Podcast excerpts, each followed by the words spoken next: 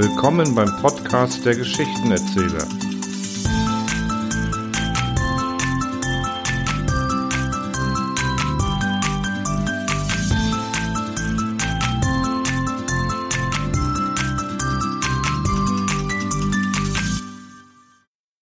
Hallo zusammen und willkommen zu einer neuen kurzen Geschichte von eurem Geschichtenerzähler. Heute geht es um einen kuriosen, wenngleich auch folgenreichen Irrtum des königlichen Landgerichtsrat Arius Eschenberger, der sein Staatsexamen mit einem Brucheinser abgeschlossen hatte und so ausreichend qualifiziert für die Anstellung eines königlichen Landgerichtsrats in Bayern war. In dieser Geschichte kommt bayerische Mundart vor, welche ich garantiert gar grässlich ausspreche. Da ich aber nicht aus dem schönen Bayern abstämmig bin, möge man es mir nicht nachtragen. Ludwig Thoma, der Vertrag. Der königliche Landgerichtsrat Alius Eschenberger war Jurist und auch sonst von maßvollem Verstande. Er kümmerte sich nicht um das Wesen der Dinge, sondern ausschließlich darum, unter welchen rechtlichen Begriff dieselben zu subsumieren waren. Eine Lokomotive war ihm weiter nichts als eine bewegliche Sache welche nach bayerischem Landrecht auch ohne notarielle Beurkundung veräußert werden konnte, und für die Elektrizität interessiert er sich zum ersten Mal, als er dieser modernen Erfindung in den Blättern für Rechtsanwendung begegnete und sah, dass die Ableitung des elektrischen Stromes den Tatbestand des Diebstahlsparagraphen erfüllen könne. Er war Junggeselle. Als Rechtspraktikant hatte er einmal die Absicht gehegt, den Ehekontrakt einzugehen. Weil das von ihm ins Auge gefasste Frauenzimmer nicht unbemittelt war, und da überdies die Ehelosigkeit schon in der Lex Papia Popea de Maritandis Ordinumbus ausdrücklich missbilligt erschien. Allein der Versuch war mit untauglichen Mitteln unternommen. Das Mädchen mochte nicht. Ihr Willenskonsens ermangelte und so wurde der Vertrag nicht perfekt. Alius Eschenberger hielt sich von da ab, das weibliche Geschlecht vom Leibe und widmete sich ganz den Studien. Er bekam im Staatsexamen einen Brucheinser und damit für jede Dummheit einen Freibrief im rechtsrheinischen Bayern. Aber davon wollte ich ja nicht erzählen, sondern von seinen Erlebnissen mit Michael Klampfner, Trödler in München-Au. Und dies war folgendes. Eines Tages musste sich der Herr Rat entschließen, seine alte Bettwäsche mit einer neuen zu vertauschen. Die Zugeherin besorgte den Handkauf und überredete ihren Dienstherrn, die abgelegten Materialien zu veräußern.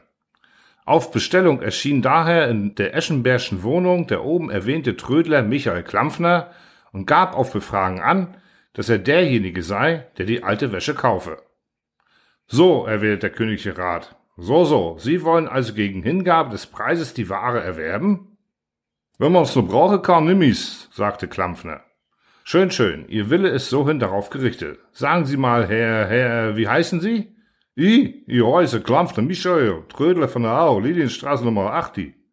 Also, Herr Klampferer. Klampfner. Richtig, Herr Klampfner. Sie sind doch handlungsfähig? Ein Marchand, er handelt schon 30 Jahre. Gut, Sie sind also nicht entmündigt, also prodigus furiosus, das heißt als Verschwender oder wegen Geisteskrankheit? Jo, was waren's denn jetzt dos? Monse ben der Gaga, dass ich mir das abdecke? Mäßigen Sie sich bitte, ich muss die Frage stellen. Es handelt sich um eine wesentliche Bedingung des Konsensualkontraktes. Von mir aus, wussten wir der Wasch. Sie wird Ihnen vorgezeigt werden, der Kauf wird nach Sicht geschlossen. Die Zugeherin führte den Trödler in ein Zimmer, in welchem zwei große Bündel auf dem Boden lagen. Das eine enthielt die gebrauchte Wäsche, in der anderen war die neu angeschaffte. Michael Klampfner prüfte das alte Bettzeug mit Kenneraugen. Bedeutend tu es nicht viel, sagte er. Zweimal wasche, masche es döse Glumpi. Aber Sie sagen, Herr Rat, gäbe er zwei Mark dafür. Zwei Mark? Der Kaufpreis erscheint mir sehr niedrig gegriffen. Jo, was glaubst denn? Wer kauft denn sowas? Da kennst du arme Leute schlecht, wenn sie meinen, die mögen's was alts. Die kaufen sie lieber was Neues und bleiben's auf Absage Schuli. Hm, ja, das mag sein, aber was sagen Sie, Frau Sitzelberger? wandte sich der Rat an seinen Zugeherin. Finden Sie den Preis wert entsprechend? Ich meine halt so, Herr Rat, verzeihen's, wenn's halt doch die Sache hergeben tut, nicht wahr? Da meine ich halt, entschuldigen Sie, es ist doch nicht viel zum Kriegen damit. Sie raten mir also zum Abschlusse? Ja, ich, also ich meine halt so, Herr Rat, es wird nichts anderes herausschauen. Gut, dann bleibt es beim vereinbarten Preise von zwei Mark. Geh schon, sagte Michael Klampfer. Gehört schon mal, ich lass von meinem Bube abholen. Nein, nein, so schnell geht die Sache nicht, unterbrach ihn hier Eschenberger. Ich beharre auf schriftlicher Verlautbarung des Vertrages. Ja, was denn? Das brauche ich nicht. Notwendig ist es allerdings nicht, erklärte Herr Rat. Sie haben wohl recht, der Vertrag kann formlos abgeschlossen werden. Die Tradition würde überdies brevi manu erfolgen. Allein, ich ziehe die Abfassung einer privaten Urkunde vor. Nur wenn's denn alles nicht geht, mir's wurscht. Schön, ich werde den Vertrag gleich hier niederschreiben. Eschenberger holte Papier, Tinte und Feder und fing hastig zu schreiben an, wobei er den Text laut vorlas. Also, äh, zwischen dem königlichen Landgericht, also Landgerichtsrat Alois Eschenberger in äh, München und dem, äh, was sind Sie, Herr Klampfner? Trödler von der Au. Trödler, also, hm, also Kleinkaufmann, also und dem Kleinkaufmann Michael Klampfner kommt folgender, also folgender Vertrag zustande. Erstens, der königliche Landgerichtsrat Eschen, also Eschenberger, verkauft an dem äh, den Kleinkauf, also Kleinkaufmann Klampfner, die demselben vorgezeigt in einem Bündel zusammengefasste, von demselben gebraucht, gebrauchte und hierweg abgelegte, also abgelegte Bettwäsche, Bettwäsche, nicht wahr? Ja, ja. Also fahren wir fort. Zweitens, der vereinbarte, also vereinbarte auch Wert oder wertentsprechende Kaufpreis beträgt die Summe von zwei Mark, Reichswährung, über deren Empfang der Verkäufer hiermit, ähm, hiermit quittiert. Sie können gleich bezahlen, Herr Klampfer. Wie willst nicht schuldig bleibe, sagte der Tändler und zählte auf den Tisch eine Mark und dann zehn Nickelstücke hin. Schön, sagte Eschenberger. Fahren wir fort. Drittens, die Einreden des Zwanges, des Irrtums, des Irrtums und des und des Betruges sind ausgeschlossen. So, das hätten wir. Wünschen Sie den Vertrag noch einmal vorgelesen? Nee, gewiss nicht. Gut, also auf Vorlesen verzichtet und unterschrieben. Setzen Sie Ihre Unterschrift hierher. Klampfen unterschrieb und ging dann, nachdem er erklärt hatte, dass sein Sohn das Bündel abholen werde. Die Zugeherin begleitete ihn zur Türe und lächelte beistimmend, als der Trödler sich mit dem Finger an die Stirne tippte und dann mit dem Daumen gegen das Zimmer deutete, worin Eschenberger weilte.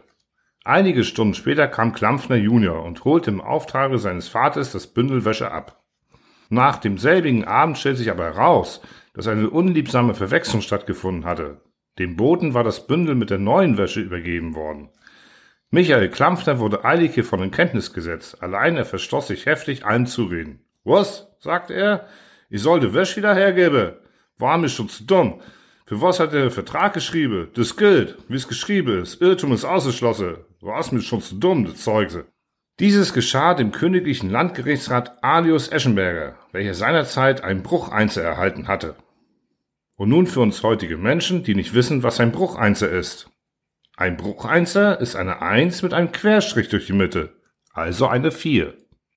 Wodurch sich wieder einmal die Weisheit bewahrheitet, ein Brucheinzer, also eine Vier, ist kein erstrebenswertes Resultat.